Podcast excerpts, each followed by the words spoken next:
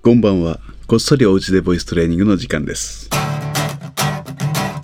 この時間は誰でもおうちで続けられる歌わないボイストレーニングを。ボイストレーナー界のセーフティーネット渋い音楽スタジオの会長渋い銀座ブローがテーマ暇かけてお送りします。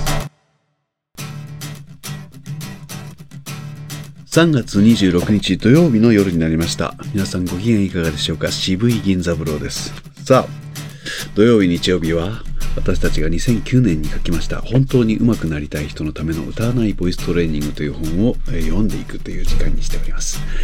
あ続きいきましょうね。31ページ。質問。別にボイストレーニングをやらなくてもプロになれますよね。これに対する回答をこれから読んでみたいと思います。プロというのはいろいろな要素が必要になります。上手さ、声質、ルックス、話題性など一つでも商用性が高ければプロにはなれるでしょう。決してうまいという必要性はないようです。ですがそれはあくまでも芸能の一部でありミュージシャンアーティストには当てはまらないことでしょう。ボイストレーニングはあくまでも一部でありやらなければならないというわけではありません。ですがプロのレベルに達していない部分があればその部分は後々確実に響いていきます。それにプロになるために何とかはやらなくてよい必要ないという考え方は短絡に過ぎます。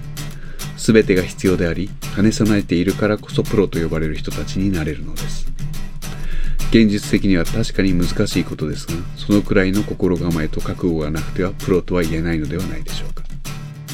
さらに言えばプロフェッショナルというものの意味を知る上では多少以外のプロの世界を知って理解しておくことさえ必要と言えるかもしれません。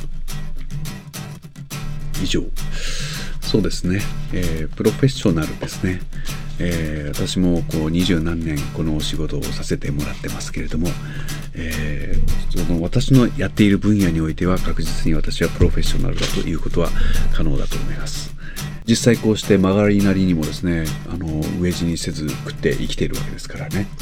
そうだな。でもこの別にボイストレーニングをやらなくてもプロになれますよねっていう発言をするくらいの考えの浅い人たちっていうのは実際たくさんいらっしゃるわけですよ。そうだな。経験の浅い学生さんにはちょっと想像しにくいことかもしれませんけれどもまあアルバイトをしたり、ね、仕事に就いたりするとその場にはプロフェッショナルと呼ぶべき人が必ずいて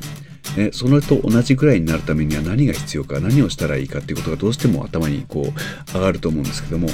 それを考えたら